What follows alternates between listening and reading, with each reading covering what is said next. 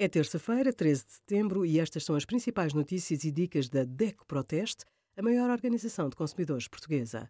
Hoje, em DECO.proteste.pt, sugerimos: preço da eletricidade vai tornar fatura mais incerta, vacinas, precaução indispensável e os resultados do nosso teste a nove produtos contra piolhos e lêndias.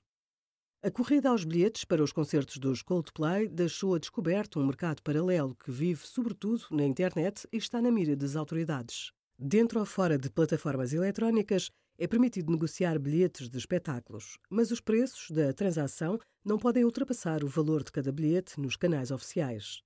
Caso compre o bilhete e surja um imprevisto para a data do concerto, pode revendê-lo a outra pessoa, recuperando parte ou a totalidade do que investiu mas não pode obter lucro com a revenda de bilhetes. Neste caso, trata-se de um crime de especulação punível com pena de prisão entre seis meses e três anos e multa não inferior a 100 dias.